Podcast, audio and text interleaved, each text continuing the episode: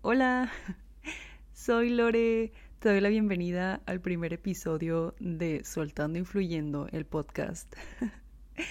wow, de verdad espero que este episodio sí logre subirse a, a, una plataforma porque si te dijera cuántos episodios he grabado, o sea, bueno, tampoco han sido de que demasiados, pero la neta, sí, me pienso demasiado las cosas y quiero comprometerme conmigo misma a subir este episodio. Entonces, si se logra, hola, lo logramos. Lo que pasa es que este proyecto lo tengo ya desde hace bastante rato. De hecho, el año pasado, cuando inició el 2022, en mis proyectos del año era lanzar este podcast, pero pues hola, aquí estamos.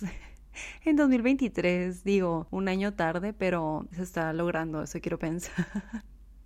¿Cómo estás? ¿Cómo te ha ido? Espero que estés teniendo un muy bonito día. Yo, si te soy honesta, estoy grabando esto en la noche porque soy una persona que la verdad funciona mejor de noche. Obviamente lo recomendable es dormirte tempranito, dormir tus ocho horas y despertarte y al 100 aprovechar tu día. Y obviamente sí trato de dormirme temprano, pero la verdad que el insomnio es algo con lo que he batallado desde que, no sé, era adolescente. Y he tomado diferentes remedios, pero la neta es que, pues aquí seguimos. Y la neta, pues ya, uno se va acostumbrando. pero bueno, siento que solo estoy ventilando y no sé, no estoy llegando a nada. Pero la verdad no tenía planeado en sí de qué tema hablar porque te digo, he estado grabando episodios y cambio de tema y la neta me dije a mí misma, quiero hablar de algo que se sienta genuino en el momento, no forzarlo. Por ejemplo, esta semana he estado teniendo esto en mi mente y siento que pues somos varias personas que a lo mejor estamos lidiando con esto, entonces quisiera compartírtelo. Advertencia de contenido. Por favor, tome en cuenta que se hace mención de temas relacionados a la salud mental que pueden ser sensibles para algunas personas. No sé si también te pase, pero desde que era adolescente siempre me he cuestionado mucho todo, en especial quién soy y a qué vine a la tierra. De alguna manera siento que es tratar de encontrarle un propósito a mi vida o un sentido a la vida porque desde esa etapa de la adolescencia empecé a experimentar lo que es vivir con depresión y siento que en parte me ha costado mucho separar mis problemas de salud mental de mi persona. Siento que a veces son como si fueran una sábana que cubren mi persona por completo y tienen más peso que quién soy yo. De hecho, en la tarde escribí algo en relación con eso que dice, vivir con depresión es como estar en el mar y que la corriente te arrastre. Es querer mejorar y en eso te subes a una lancha, pero la corriente te atrapa y no puedes avanzar. Tener el deseo de vivir y hacer muchas cosas, pero sin energía para poder moverte y salir de tu cama. Es agotador. Por mucho tiempo creí que tenía que hacer algo extraordinario para que mi vida valiera la pena.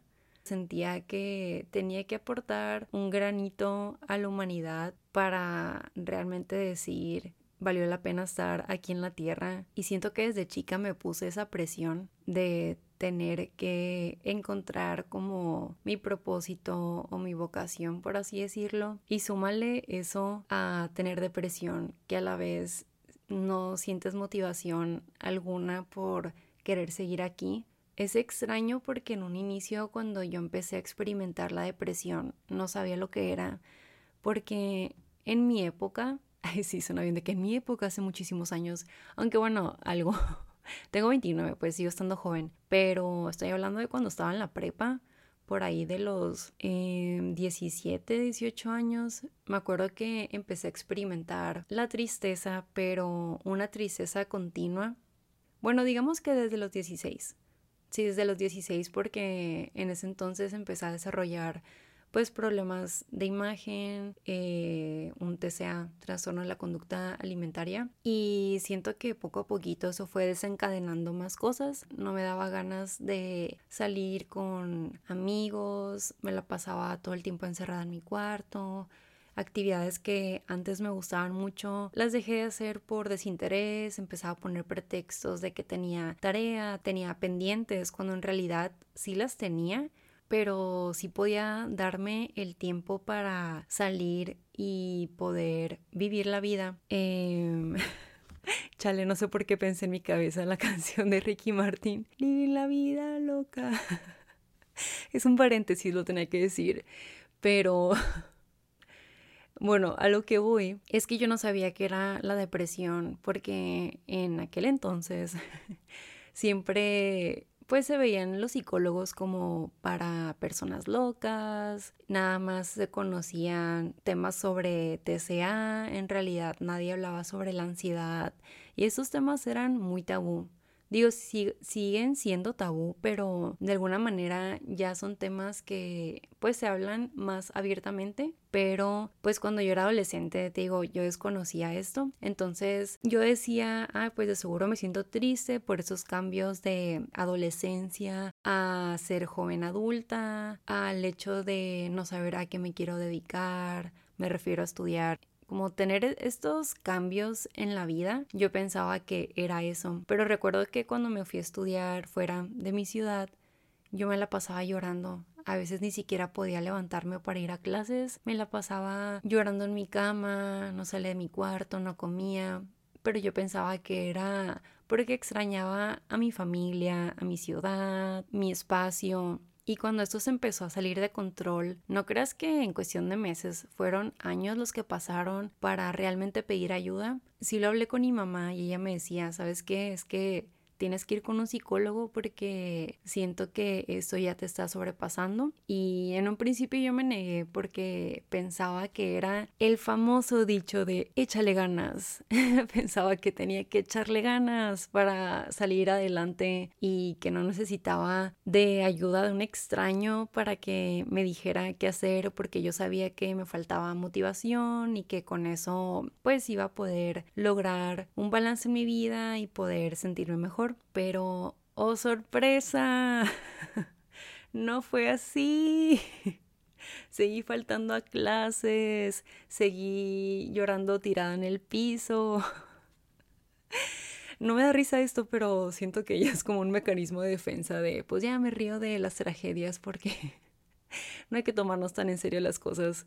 Y pues ya siguió todo empeorando. Hasta que le dije a mi mamá, ¿sabes qué? Tienes razón, voy a empezar a ir con un psicólogo. Y una de mis mejores amigas me dijo, yo tengo este número de una psicóloga, te la recomiendo. Y empecé a ir y la verdad sí me funcionó. Pero luego que crees que pasó, esa psicóloga me dijo, ¿sabes qué? Esto ya va más allá de lo que tú puedes manejar. Vas a necesitar ir con una psiquiatra. Y no, ¿cómo iba a aceptar medicina para echarle ganas, ¿verdad? Cómo iba, sí, a, tomar algo que yo solita podía solucionarlo. Entonces, bueno, después de tanta resistencia, dije, ok, voy a acceder, voy a ir con la psiquiatra a ver qué onda. Y me recetó un medicamento, un antidepresivo. Y me acuerdo que fue la primera vez que estuve en antidepresivos porque pues sigo con mi medicamento. Y me acuerdo que yo le decía a las psicólogas que de verdad no puedo creer que tenga que tomar medicamento para sentirme mejor. Se me hace una locura. Y nunca se me olvida lo que ella me dijo. Fue algo así, no tal cual, ¿verdad? Porque no, ya fue hace varios años, pero me dijo, Lore, si alguien tiene un yeso en la pierna,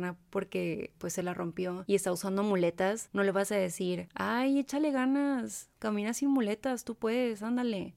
No, ¿verdad? Porque necesita ese apoyo para poder seguir avanzando. Lo mismo es contigo. Aunque no sea algo físico que se pueda ver a simple vista, tú también necesitas de una pastilla para que te pueda ayudar a seguir avanzando, de ese impulso que necesitas para continuar con tu vida. Y la verdad que me abrió muchísimo los ojos, así destapó algo en mi cabeza y me quedé, si es cierto, esto es un apoyo, o sea, no me hace ni menos fuerte ni incapaz de seguir adelante. Simplemente a veces necesitamos de un apoyo extra porque a lo mejor hay químicos desbalanceados dentro de nuestra cabeza que necesitan ajustarse y ya eso no está en nuestras manos. Habrán casos donde solo es por un periodo de tiempo y habrá quienes van a necesitar medicamento toda su vida y no tiene nada de malo. Es como una persona diabética que necesita regular su insulina todos los días. Lo mismo es con alguien que padece de un problema de salud mental. Me acuerdo que cuando estaba en la carrera llegué a platicar con una amiga de la infancia y pues también se abrió sobre este tema y me contó que ella estaba tomando un antidepresivo porque se había estado sintiendo mal, había pasado por una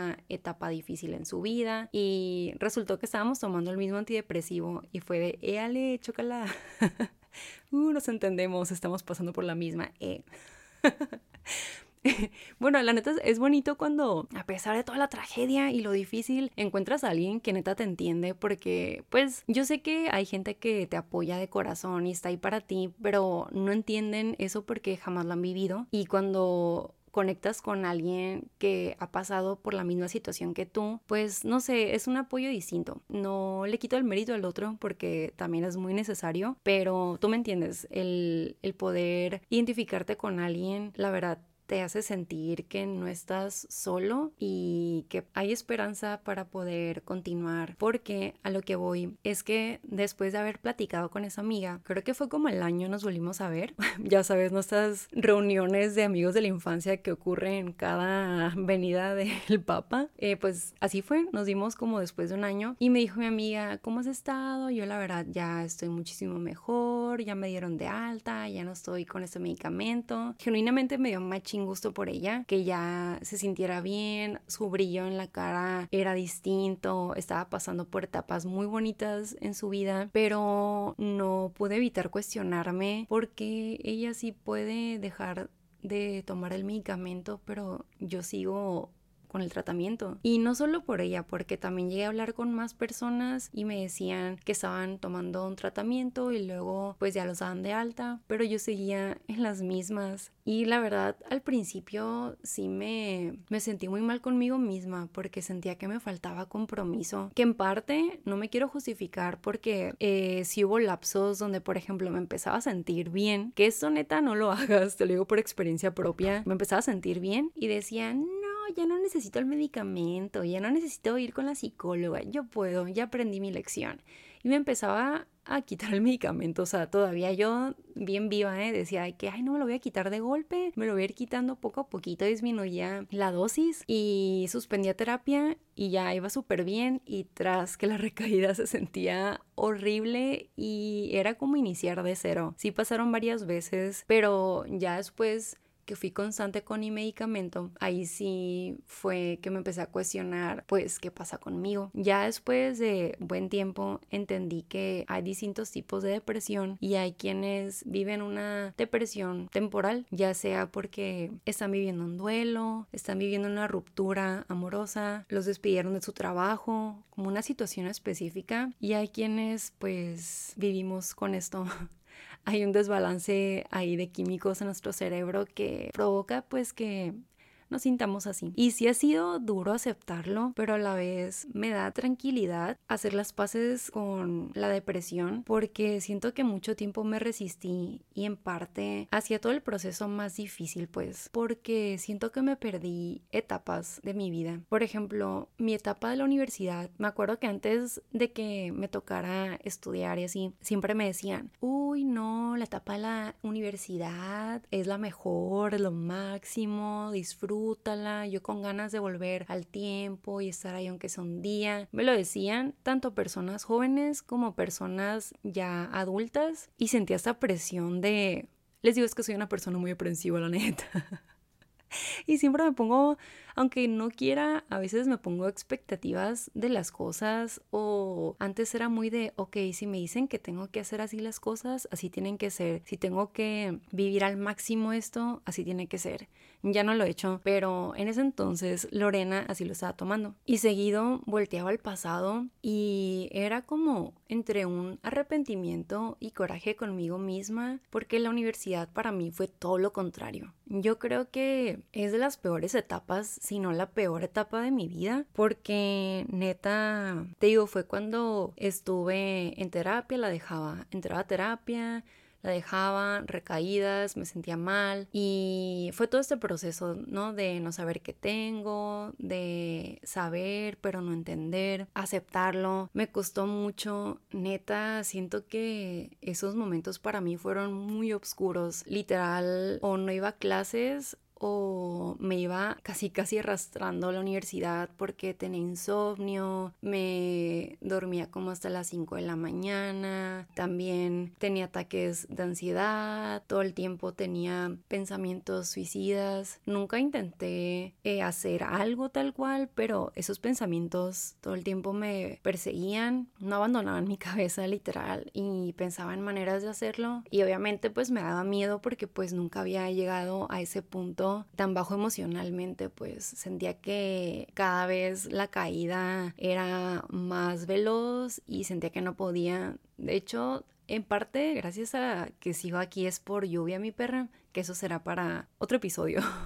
También gracias a mi mamá sigo aquí. De verdad, no me imagino el dolor que le provoqué porque todas las noches le marcaba llorando y era lo mismo, durábamos como una hora, pues ella estaba lejos, yo viviendo en otra ciudad, pero la verdad es que siempre estuvo ahí. Fue como mi roca le dicen y siempre me estuvo apoyando. Ya después me regresé que ahorita pensándolo, siento que mi estado de salud mental fue de las principales razones por las que no, no me quise quedar en Guadalajara wow, creo que es la primera vez que lo digo así en voz alta, pues ni siquiera nunca me lo había dicho a mí misma sola. Siempre decía de, no, pues es que nunca sentí Guadalajara como un hogar, siempre fue como algo temporal. Y claro, nunca lo sentí como un hogar porque siempre me sentí sola, aún estando rodeada de amigos, en vez de salir con amigos a, no sé, reuniones pueblitos a los que se iban cerca, a celebrar cumpleaños. No podía. En serio, siempre veía lo peor de todo. Sentía como si mi vida estuviera en blanco y negro. No sé cómo explicarlo, pero si lo has vivido, sabes qué se siente eso. Es como un poder sobrenatural que te ata las manos y los pies y por más que quieres no puedes avanzar. Por ejemplo, habían veces que yo estaba en mi cuarto con la luz apagada, estaba despierta pero oída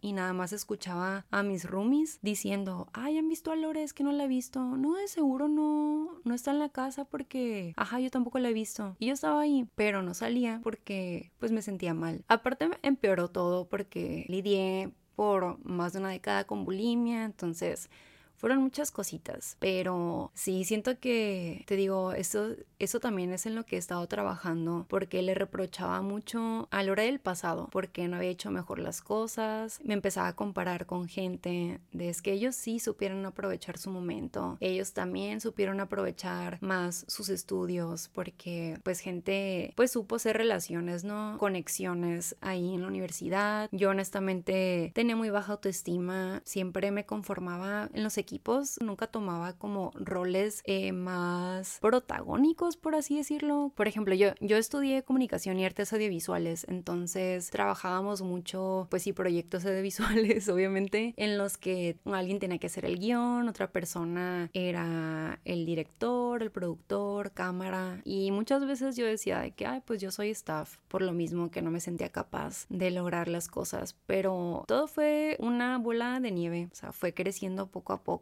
y eso fue lo que me dio para abajo. Entonces siempre reprochaba a mi yo del pasado de, oye, o sea, ¿por qué no, no pediste ayuda antes? ¿O por qué reaccionaste de esta manera? No podemos estar atacando a nuestras versiones pasadas porque ellas hicieron lo mejor que pudieron con las herramientas que tenían en aquel momento. Y gracias a ellas estás aquí hoy en día. Siento que a veces somos muy injustos con nosotros mismos y no nos reconocemos todo el esfuerzo que hemos hecho, todo lo que hemos avanzado, nuestro progreso para llegar hasta aquí el día de hoy. Sé que a veces es difícil darse cuenta de los pasos que hemos dado porque a veces lo negativo se puede sentir más pesado, más presente, pero también tenemos que ser justos con nosotros y así como reconocemos y aplaudimos el esfuerzo de nuestros amigos y de otras personas, también nos tenemos que dar un tiempo para reflexionar, reconocernos y aplaudirnos, porque no ha sido fácil y sin embargo estamos aquí hoy en día. Entonces, reconócetelo y te aplaudo.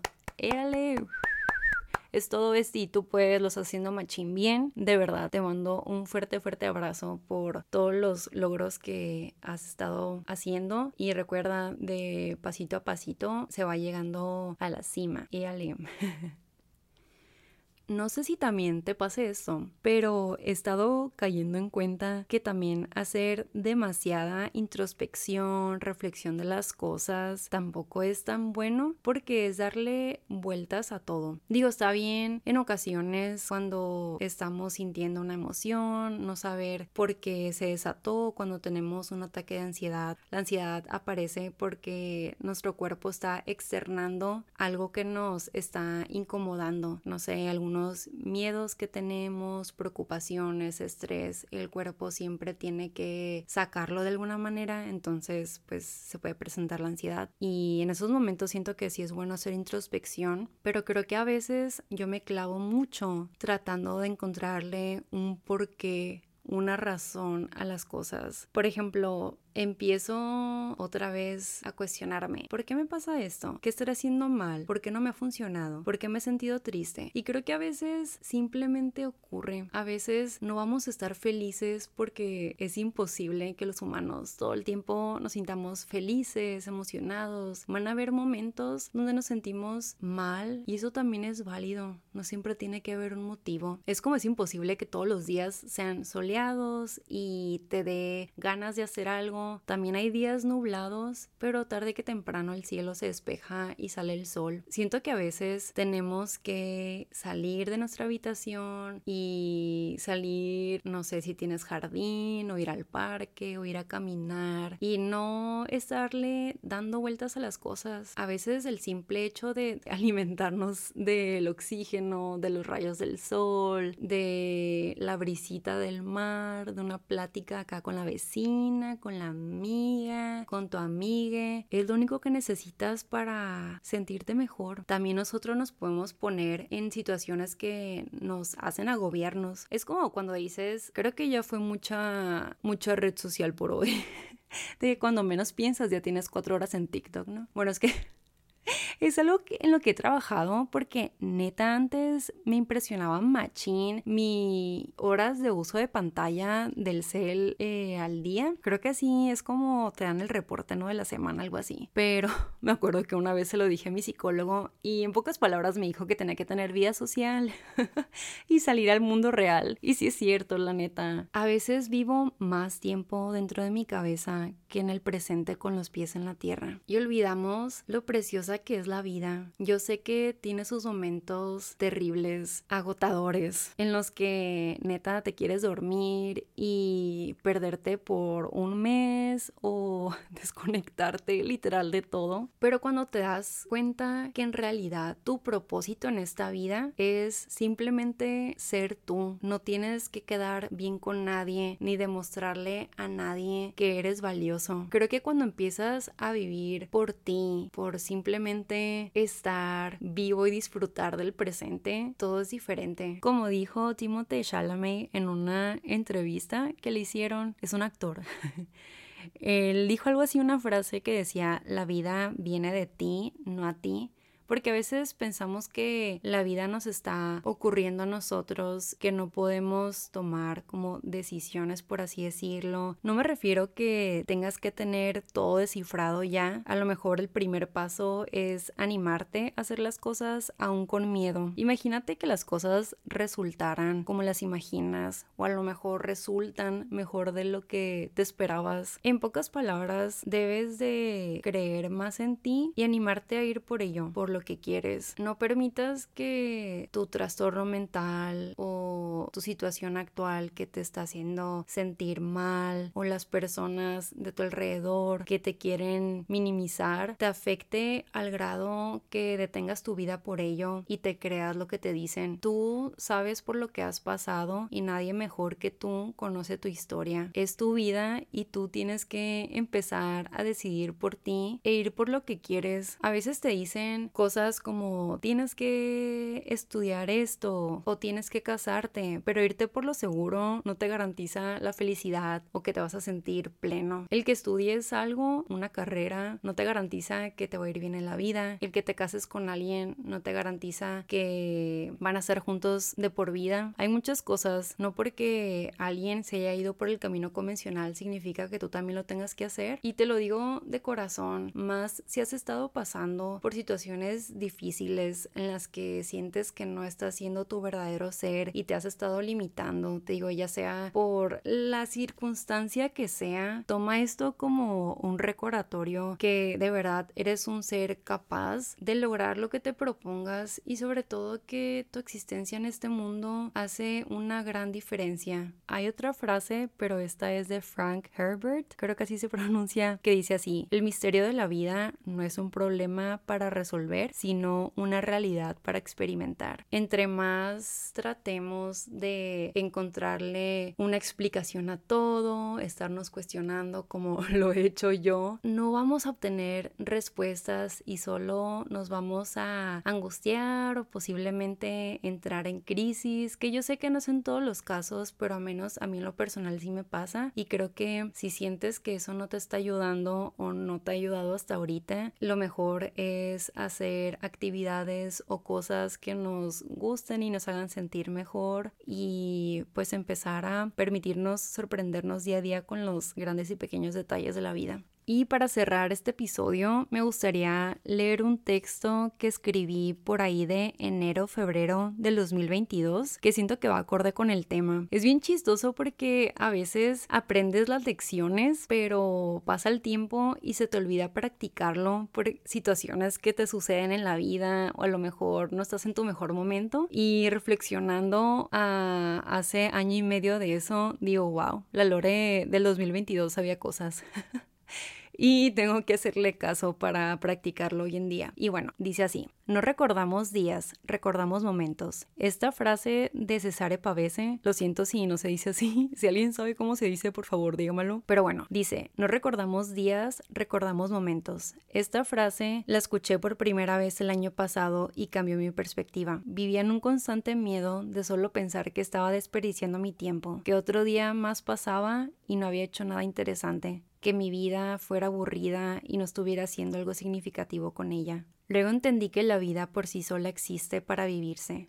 Sé que es algo obvio, pero a veces lo olvidamos. Eso significa que no todos los días se sentirán como asistir a un concierto de tu banda favorita o subirse a una montaña rusa. La vida también existe en lo cotidiano, en lavar trastes, en salir a trabajar, en suspirar profundamente por lo cansado que te encuentras, que solo piensas en querer dormir. La vida existe en la pared que te quedas viendo, en asomarte por la ventana, en leer la misma página cinco veces seguidas porque te distraes y no entiendes nada. La vida también se trata de detenernos un momento y voltear a ver a nuestro alrededor, darnos cuenta que hay belleza en lo mundano y que tenemos que empezar a romantizar los momentos casuales, a los que no les damos tanta importancia, y a la vez hacer las paces con la idea de que no todos los días tienen que ser especiales e increíbles, no todos los días lograremos una acrobacia, no todos los días pasaremos un examen de admisión, no todos los días vamos a viajar, no todos los días lanzará nueva música a tu artista favorito. Y está bien, porque cuando eso suceda, no podrás con la emoción. Muy probablemente grites de la felicidad.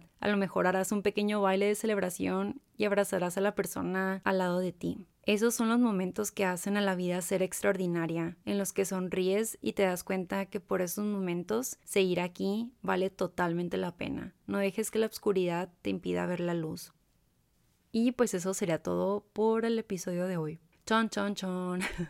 ¡Wow! Se terminó, se logró, Besti.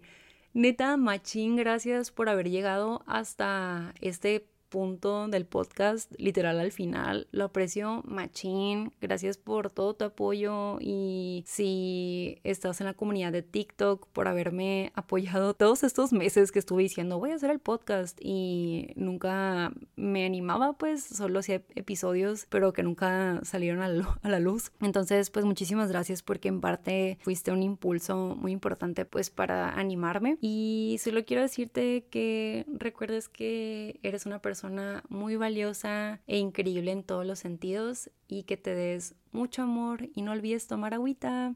Bye.